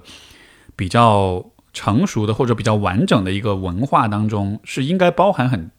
对死亡很多的这种探讨和 这种直面的。所以或者那么或者还是回到我们我们此前一个说法，就是嗯，如果把视降降级视为一个 一个自然的过程，对吧？那么这一个以自然。非常重视自然、非常珍视自然的这样的一种文化传统当中，它自然而然的会将这个死亡放到一个恰当的位置啊。嗯，那说到这一点，我又我又想到了我们最近的一个话题，对吧？就是这个这个东京奥运会开幕式，对吧？开幕式是有一 有一个舞蹈，是。其实那个那个舞蹈实际上呢，就是比较经典的呈现了日本关于生和死的一个文化，因为这因为关于死的文化是哪一个来着？就是就是就是第一个舞蹈。就是就是一个人独舞的，叫叫什么来着了？那个名字我马上忘掉了。嗯嗯，没关系啊。就穿着白色的衣服，嗯啊，什么意思呢？就是因为我们的文化对于死亡的这个禁忌呢是比较强烈的，我们实际上呢排除在我们日常生活当中的。当然，这个并并不单是我们啊，这是这是整个这个文化，整个这个人类共有的，这个被称为这个死亡禁忌嘛。对，大家是不能谈它的，一谈的话，整个生活都不好了，对吧？但在我们中国呢，实际上是比较比较强烈的，比较比较明显的啊。而日本呢，这时候完全站到了我们的对立面，他他公然的在这个开幕式上，我们认为非常喜庆的开幕式上，呈现一个这样的一个一个呃这样的一种这个艺术表达形式啊。但我觉得那恰恰是代表了日本文化当中非常深刻的、非常深邃的对于生命的呃这样的一个意识，对吧？比如生命源于大地，对吧？然后因因 为成长，成长过程当中呢，就是说一一个个体的成长如此，那么国家民族都要同样如此，会遭遇各种各样的这个磨难和苦难，对吧？然后呢，会要。最后呢，还会要重归于大地，它是想表达这样的一个非常朴素的一个自然主义的东西。那个东西恰恰是这个现代社会啊，是这个失落的、这个消失的啊，它包含着很很浓的一种这个，就是艺术家的那种对于现代社会的一种反省和批判的那种意识啊。但那个意识呢，对我们而言呢，又是我们不太容易理解的，因为我们我们的这我们我们刚刚讲的，我们最近这二二十年、三十年、四十年。这个变化是非常巨大的，根本原因什么呢？就是我们经济增长非常快的，嗯，就我们是包含着这个一直向上、向上、向上，我们的生活今天会比昨天好，明天会比今天好，是非常乐观的，嗯，说还有这样的一个现代化的因素。但在日本呢，它在上个世纪六十年代，就东京奥运会之后呢，它已经达到了这个现代化的一个非常高的水准了，啊，它已经看到了人类，就说你的。你的这个物质生活，你再发再发展再发达，那也就不过如此了嘛。那接下来怎么办呢？就是他们在在在更早的时间里开始反思这个现代的生活方式对于生命本来本身造成影响。那么他那么这样的一种观念呢，我认为呢，在那个舞蹈当中呢都有所表达。那么这一点呢，也是我们当下的，就我们当下这我我们中国人可能不太容易理解的地方啊。我明白，这个就好像是我，就好像如果打个比方，如果日本中国的文化相当于是两个人的话，好像 他的那个就是已经。怎么说呢？事业发展已经挺好的，这个时候开始思考人生意义的问题了。对，就已经到头了，我再赚更多钱也就这样了。对，但是他所以他开始想一些可能这种更反思、更内省的问题。但我们相当于是属于可能大学刚毕业还在打拼，还在 还在这个努力挣钱，所以这个时候让你去思考这种宏大的问题，就会觉得这好像不是我现在最关注的问题。所以当你当我看到那个人在想啊关于人生意义的时候，就有点有点差异，有点不能接受。对对。但是，是不是这也会是，也许在可预见的未来，其实可能我们也就是中国的文化或者中国的人也会开始去，还是会开始慢慢去思考的一个话题。随着我们的这个经济发展，呃，对，这就把话题那个引向当下了。呃，那么在谈当下之前呢，我还我还稍微加一句啊，就是就是我刚刚那个判断，其实也不是我本人的啊。我在我的上一本书叫叫这个分身新日本论当中呢，实际上呃提到了一个。一个法国的思想家叫呃科耶夫啊，他在一九五九年访问过日本，他当时就得出个结论，他说这个什么结论？就是就是历史的终结。他认为啊，因为历史终结此前呢，只是一个哲学上的一个概念啊。他认为他在日本看到了历史终结的一个真实的状态。什么意思呢？就是大家大家大家的生活就非常的艺术化，明白吗？呃，个体的话，可能有个体的艺术的表达，比如说你你对你的服饰啊、服装啊，或你的生活方式。然后呢，一个比如家庭或者是群体、国家，就他就是科耶夫啊，就从一个欧洲来的人，就看到了这样的一幅景象啊。所以我觉得这点是非常呃让我受到启发的。就是你刚刚讲的，就是那么到了这个，就是当我们比如说我们经过三十年、四十年、半个世纪的发展，就是我们终于解决了此前啊，让我们。让我们这个，呃，是我可可能我们将它当成一种羞辱啊，一种耻辱的那样一种极弱的状态。就我们开始这个现代化步入正轨，呃，至少大城市啊都过着非常现代化的生活。我想这个时候呢，也同样会出现就类似的问题。这是我刚刚说的，就是说话题到了当下嘛，对吧？你看中国最近几年比较流行的几个词，实际上也是从这个日本传过来，对吧？啊，比如说这个佛系是吧？佛系啊，就是说啊，可以呀，什么无所谓呀，对吧？然后那那最近两年比较火的这，比如这个躺平，对吧？啊，当然我躺平哦，躺平是日本流传过来的。呃，它呃应具体我不是特别清楚啊，但是它是是是有关系的，就是这个，比如说它这个可能是跟动漫文化对对对对二次元文化啊，呃，因为它它日本它确实也呈现了一个在所谓的一个。呃昭和时代的所谓的热血男儿，对吧？都是这个呃昭和前代呢，呃前半期间呢是战士，对吧？这个战场上这个，然后后昭和的这个呃后半的这部分人呢变成企业战士，对吧？然后拼命的打拼命的打拼，到了所谓的这个平成，这个说法叫什么？平成。平成这个废材，对 对对，那意基本意思就是说不努力了，明白吗？不努力了，嗯，他就和我们今天这个躺平有，他有类似的一些有共有的东西啊，就是就是你刚刚讲的，就是这个现代现代化的生活方式还是有导致了很多趋同的地方。是，所以所以我这个时候我也是想要去试着去想长远的未来的话，这种发展，对吧？那如果有一天我们也会到，其实我觉得现在已经开始有这样的一个趋势了，就是我们已经开始有对于。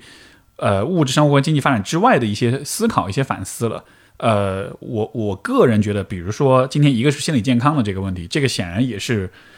就是可能人还没有在意识层面、在文化层面去去去思考今天的这个社会发展，但是。在精神的层面，在心理的层面，我们的情绪的部分已经开始做出一些反应了。就是今天的这种虚无、跟这种无意义感、跟这种抑郁、焦虑，其实我觉得从大的层面上，它都是一个人的心智在做出一种反应。嗯，包括比如说今天这个呃，对于生育问题的这种所有的这些争论、所有这些困惑啊什么的，我觉得它其实也是呃，像是从大的层面上，也是对于今天的生活方式，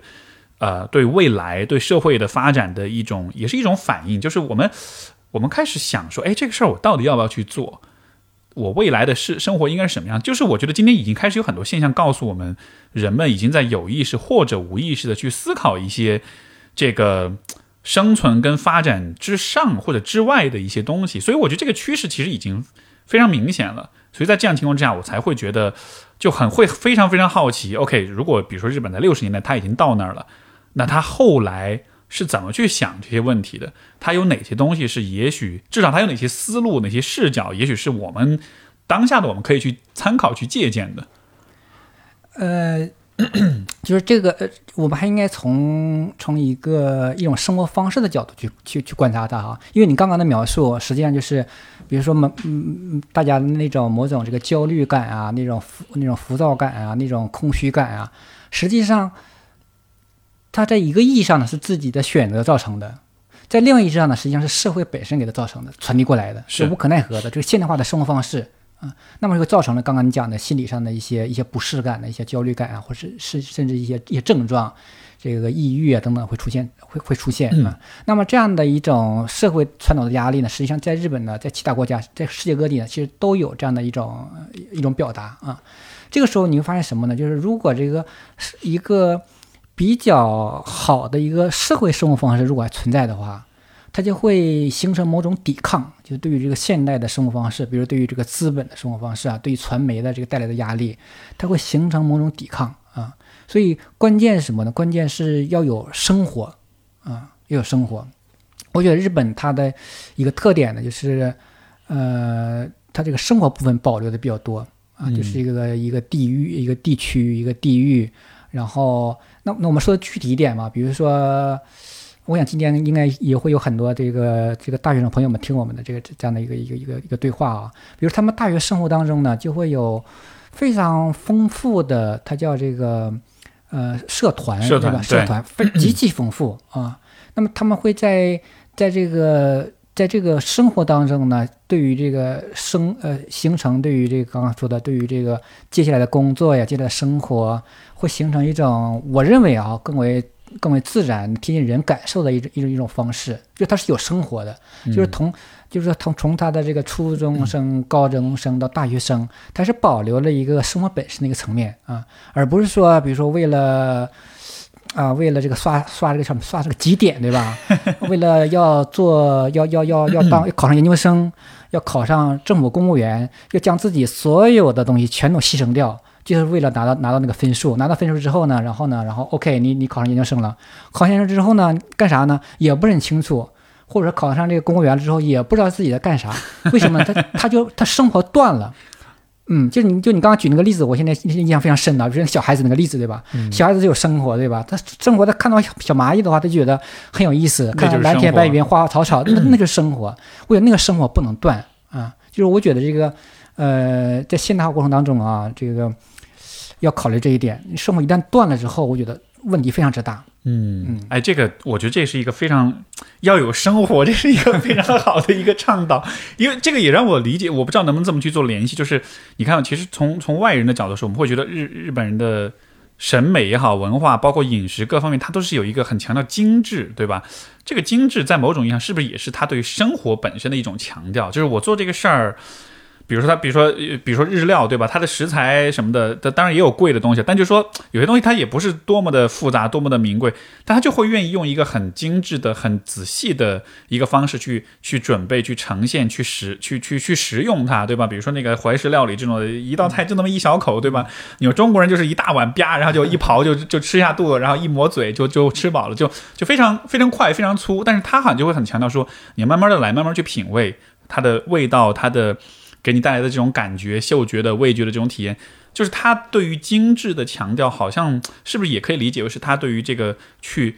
去、去、去维持，甚至说是去、去反抗这种，哎，就是说去保留这个生活这个部分，这个是不是也是会有一些关系在里边？对我，我觉得你刚刚解释非常好啊，就是将这个将他的精致文化呢和他的这个生活方式建立关联，我这个双方是有、是有、是有非常内在的东西的啊。也也是我刚刚说的那句话，就是我们到底是在忙什么哈？我们到底是在做什么？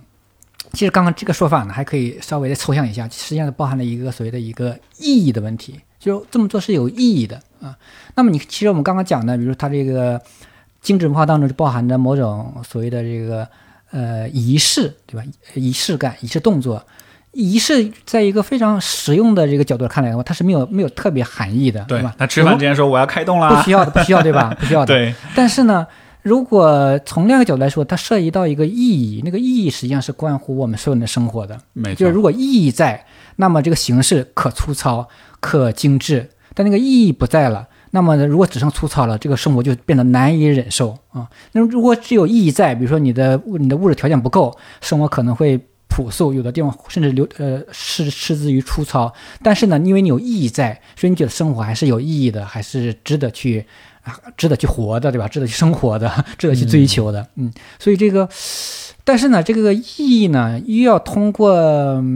通过刚刚讲的这个仪式去呈现出来。你不能说我我我有很多想法的话存在我大脑当中啊。所以我觉得日本做的，就是今天日本生活当中我们看到的一个比较好的一面，就是。让我们能看到呢，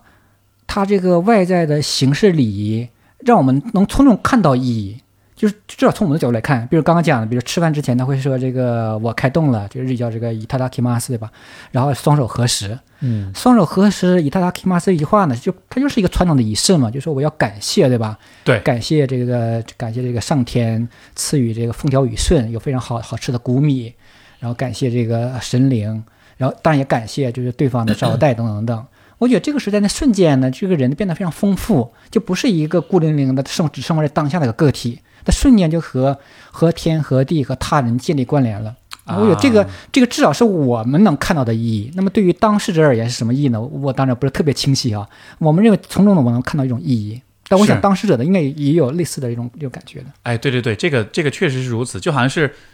如果你只是很理性的看吃饭，你其实就是把一堆营养物质塞到肚子里的过程，它其实非常无聊。甚至说，我们要为了实现这个目的，你都不需要吃菜，就是美食，你就把这些营养变成一坨一坨的胶囊，或者是 对吧？一个什么营养块，一个压缩饼干，你往肚子里塞就行了。这个过程完全不需要有任何美感，也不需要任何享受。但实际上，它通过这样一个仪式，它不光是在味觉上，在食物本身的这种美味上面有了享受，它在吃的过程中，像你说的。你吃的东西，或者你吃饭这个过程，它跟很多事情是相关联起来的，跟做饭的人，跟生产这些食物的农夫，跟天跟地，这个确实是意义感的来源。就是我个人认为的意义，其实就是我们跟。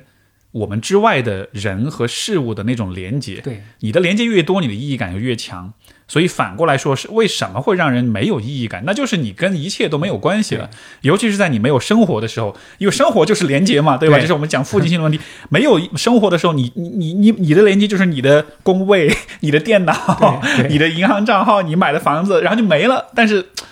所以可想而知，这个这个为什么今天很多人会觉得啊，生活没有意义啊，觉得很虚无啊什么的，就是其实就是少了这些真的能让你感到跟万物联系起来的这种过程。哎，这个和万物的联系，和万物的联系和和万物的关联呢，我们可以用一个字来表达。我记得，呃，我给学生们讲这个讲这个社会学的时候呢，啊，我总会说，我说形成我们社会的根本原理是什么？呃，大家面面相觑啊。那我开始提示他，我说政治背后的原理是什么呢？嗯，同学们努力思考一番之后呢，经过几番试错之后呢，会知道啊，政治背后是讲权力的，对吧？嗯，那我说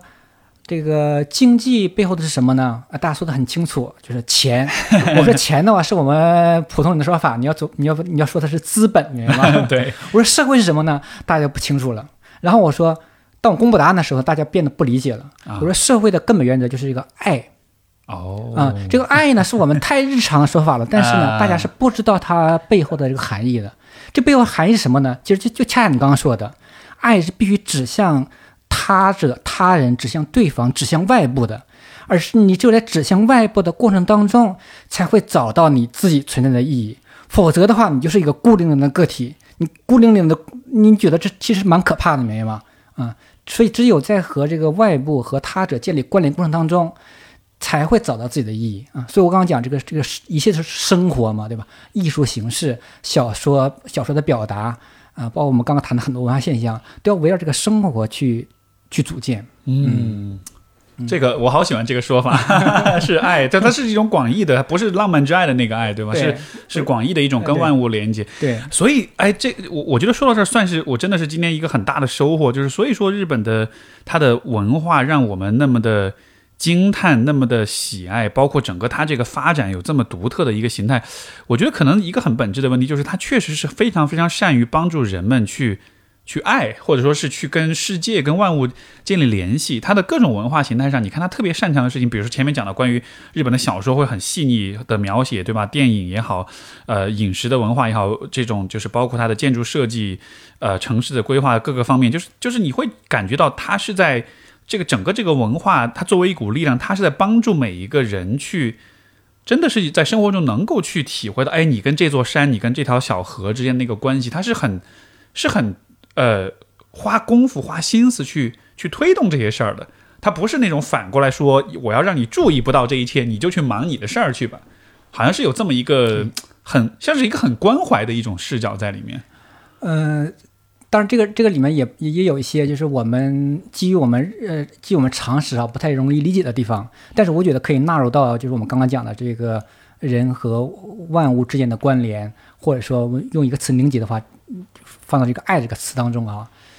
比如说，我们又我们我们今年刚开始谈到的，比如说日本的小说呀、电影啊，或者说是一些包括动漫啊，比如结局这个恶和善变得非常相对的过程，实际上这里我认为就包含着一个，就是对于从你的角度来说，一个一个打上引号的一个恶的一个他人或他者的这个关系，你如果是建立一个强烈的一个排斥的基础之上，实际上你你就和他做了一个切割，对，但实际上那个。就是那个刚刚讲的那个恶的对象，那个那个那个恶德的恶的行为的表现的那个那个人，实际上他也是一个生命，有他独特的这样的一个生命轨迹。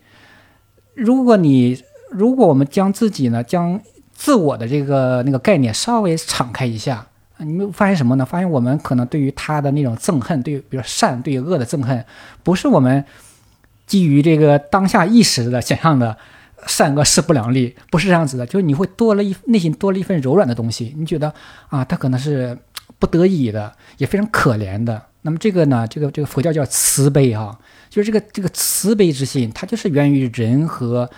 这个万物啊。其实万物在这个宇宙的尺度上差别就不大了，就是比如说个人意义上的这个善恶，在宇宙的尺度上，那能差多少呢？没错，对吧？是这样的，这个我完全同意。就是说，我们对于善恶。呃，可能很很本能的反应是很排斥恶的部分的，但是我觉得这当中一个很重要原因，是因为其实每个人自己也有恶的部分，但是我们不愿意去直面或者很坦诚的去看这个部分，就是我们每个人也是有可能作恶的，就好像是一个一个一个众人皆知的说法，就是每个人都不认为自己会是那个纳粹集中营里面的那个守卫，但当你真的在那儿的时候，他们也就只是普通的德国人而已，他们也只是对吧？他们不是什么魔鬼的化身或者什么的，所以就好像是。我们都就这个就跟死亡一样，人都会死，或者人也都有作恶的可能性，但是真的是得看见这一点，也看见别人有这样一个部分。所以，当你有这样一种理解的时候，可能对人性的这个理解会宽广一些，而不是说就是很喜欢站在道德高度去评判这样子的。所以这个我觉得，我们因为我们刚刚谈的是一些文化现象嘛，实际上背后也包含着 这个这个教育，比如呃比如刚刚讲这个生死问题，日本有大学中开设一门叫这个死生学，哦，是哦，他们会专门聊这个话题。对对对，就是说，就是这个这个这是广泛的意义上的这个呃人文教育啊、我觉得这个呢，坦率说啊，我认为我们的我们大学的教育呢是相对缺失的。我觉得太真正的重要了。对于对于生命本身的啊，想到这一点的话，我我不知道你知不知道，顺便帮你介绍一下我朋友开的那门课程，啊，就是那个就是那个我的几个朋友在爱道斯啊、开设了一门叫人文通识一百讲。啊，其实是对，其实当时因为当最初其实我也是参与其中的，那后来因为什么原因我退出了嘛，对吧？其实当时我们的一个基本考虑是说，我们要提供一种真正的关于这个呃关于这个人本身的一个教育啊，我我觉得蛮重要的，我觉得嗯，是哎，你你刚才讲这个，我觉得，所以他们在日本的在大学，他是会专门有关于生死这样的课程。对哇，我觉得这好重要啊！因为很巧，我刚刚昨天，因为这两天不是有一个摄影师，他在我不知道你有没有关注，就是他自杀了，写了一个很长的遗书，哦就有讲到他这个呃以前被霸凌啊什么，可能给他造成一些创伤啊什么的。然后反正最近就是微博上讨讨论挺多的这样一个事情。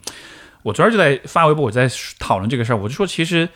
呃，你看，像比如今天高校，大家也很紧张啊，学生怕自自杀什么的。我就在想说，其实你要防治自杀的话，其实最好的方式就是去，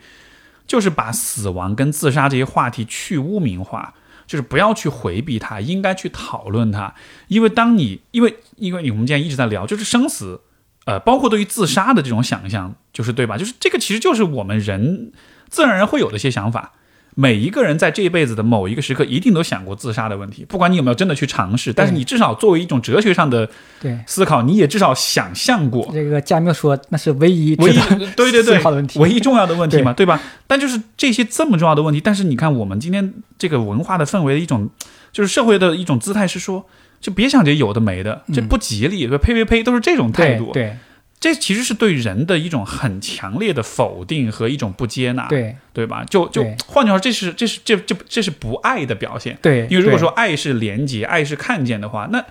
这每个人都有的部分，我为什么不去看见它？所以，如果是这么样一个很死这么强的死亡禁忌来面对这个问题的话，那你想，比如说对于有些学生，他本来很痛苦，他想了关于死的问题，他想找人聊，他没法聊，对别人会嘲笑你，会讽刺你，会批判你，对结果就是你会更加孤独。对而我们可以看到一个一个很显著的问题，就是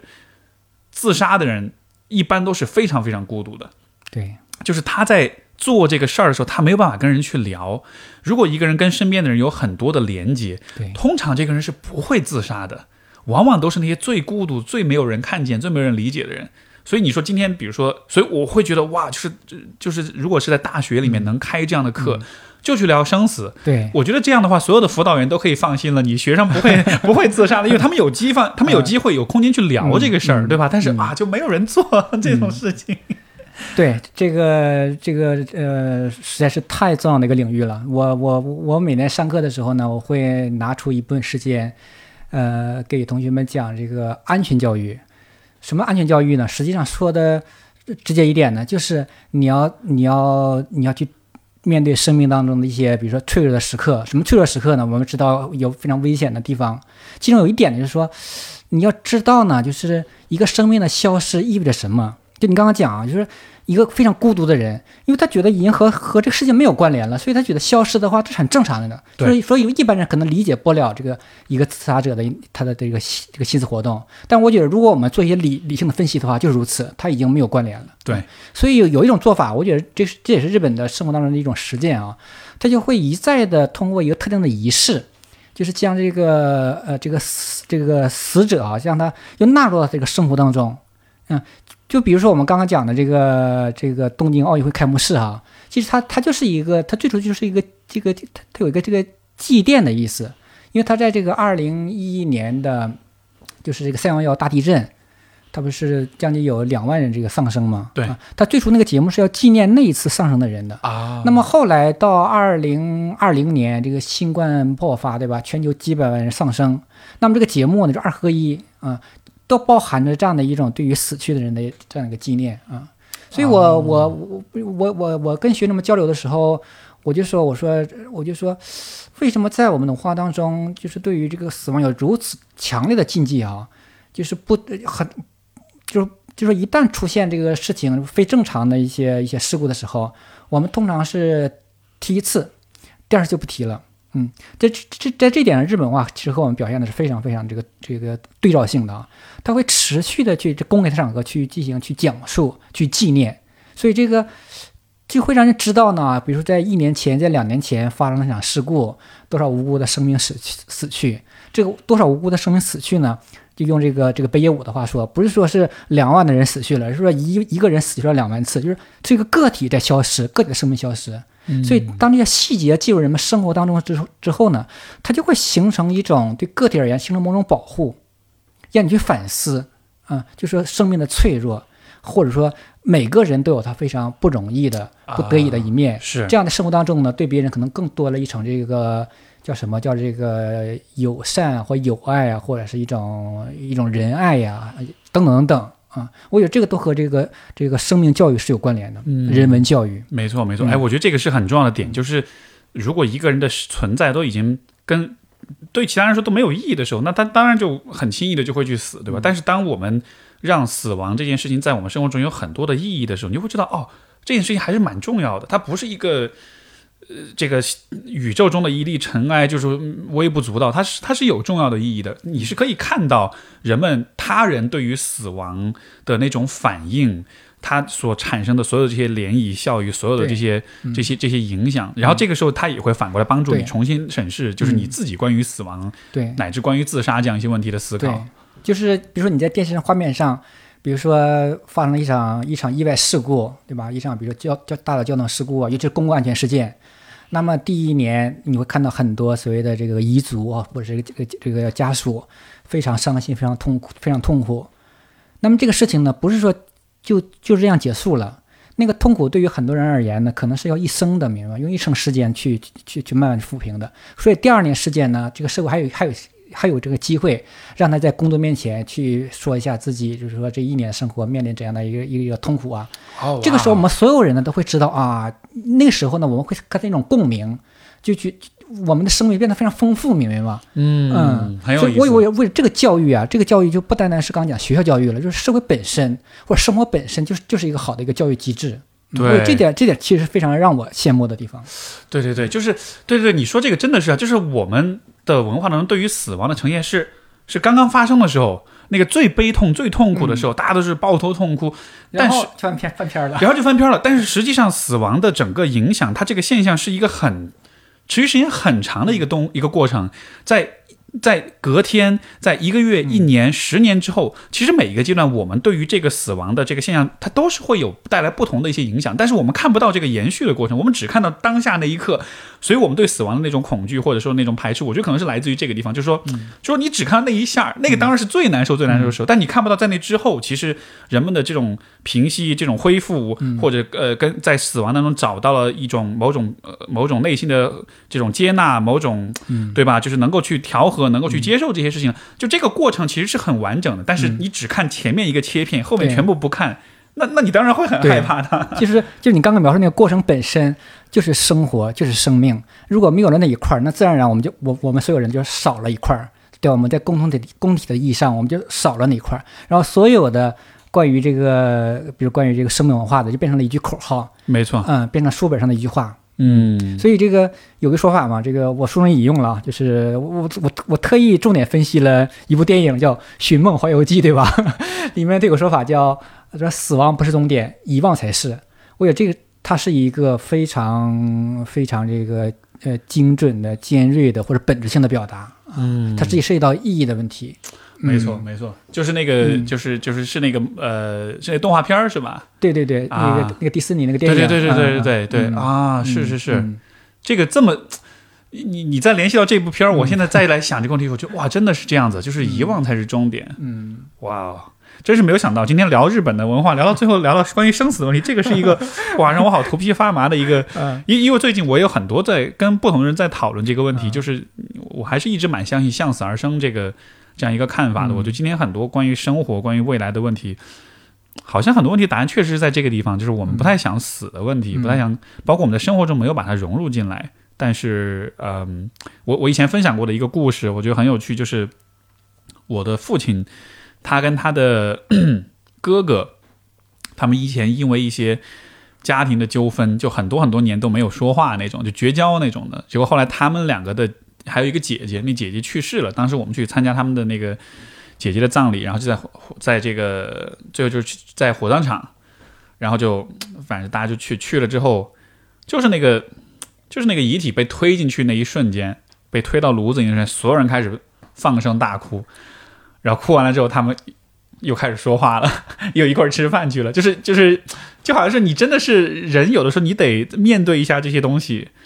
然后你才会重新提醒你什么是最重要的，因为没有那个过程，你只是每天活在自己的世界里，为自己的利益、为自己的自尊跟面子去去呃去争斗的时候，你你是断联的，你是你你是不在乎任何人的，所以这好像是我们呃随时都记得死亡这件事，好像才能变得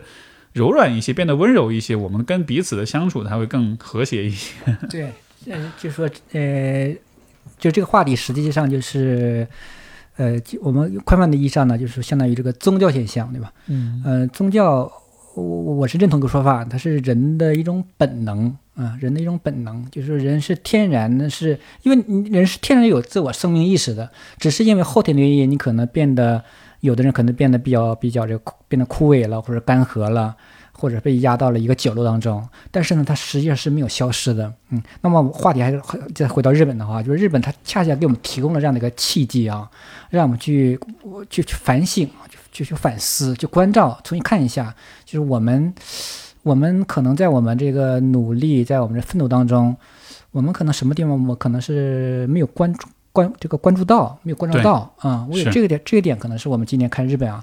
是一个非常重要的点。没错，没错，这个这个我我知道，这个李老师有些话不方便说啊，但是我我是我是觉得说，我其实是非常非常厌恶那种就是好像就是小日本啊，你知道，就是好像很敌视这个国家。当然，历史上的原因完全是很重要的，这个我我们要去铭记啊，这些都都都是很重要的。但另一方面，我一直就是这样一个感觉，我就是觉得明明不同的文化当中有一些我们可以去参考、去学习、去借鉴的东西，但你如果仅仅是因为贴了一个标签对它敌视，然后你就忽视这些东西，我觉得特别特别可惜。对，但也是因为如此，今天嗯我才邀请了李老师，我就跟你聊，就真的是有很满足到我的这个好奇心，就是原来发现哦，原来其实在这个文化当中有这样一些东西，它不是一个民族性的东西，它更是更更多是一个人性的东西，而这些东西我们是可以去。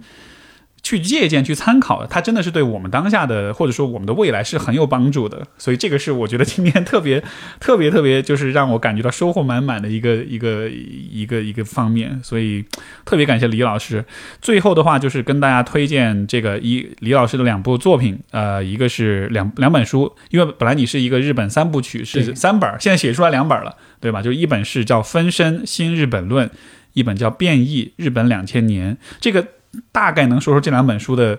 呃，重点或者是虽然有点难哈，是但是就能不能简单的概括一下这两本书大概讲的是什么？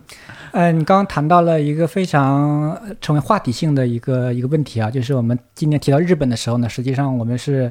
呃，对它的过去，呃，对于它今天的某些表现，其实我们是不满意的。那么说的直白一点呢，就是这个关于战争的问题，对吧？对关于侵略战争的问题。是那么这个问题恰恰是我在第一本书当中处理的，就是这个分身，嗯、新日本论当中，我是直接处理一个，就是我们到这个这场战争到底怎么去看它，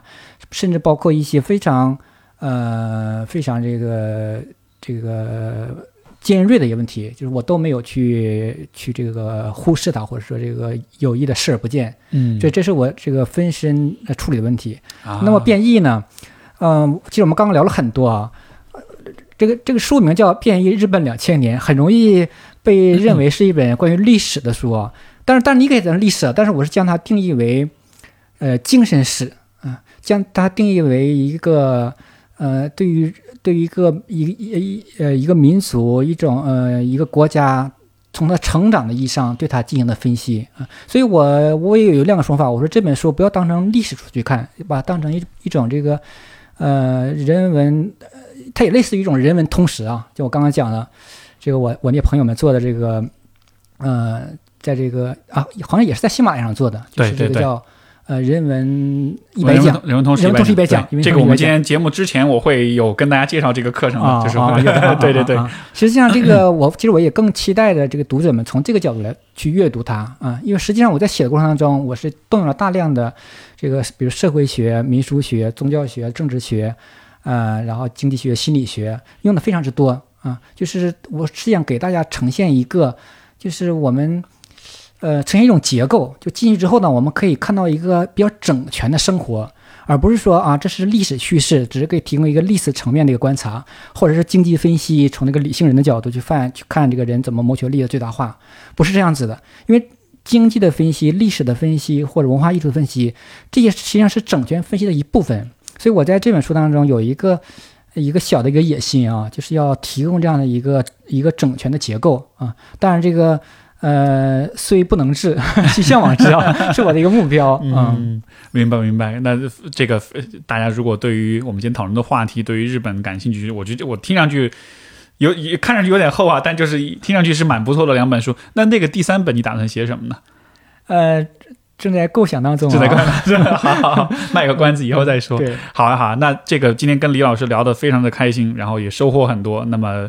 然后大家也别忘了看一下我们放在呃节目简介和评论区里的这个人文通识一百讲这个课程的链接。今天我们的这个讨论其实就是一个非常好的例子，告诉了大家就是人文通识的教育是怎么样帮助我们去思考、理解生活中的很多问题的。所以我相信这个对话也会是一个很好的范本。那么，如果你对人文通识一百讲感兴趣的话，现在趁着喜马拉雅的一二三狂欢节，可以获得五折的超低优惠。这个是以前的啊、呃节目推广当中我们都没有获得的一个很好的价格，所以大家不要错过这个机会。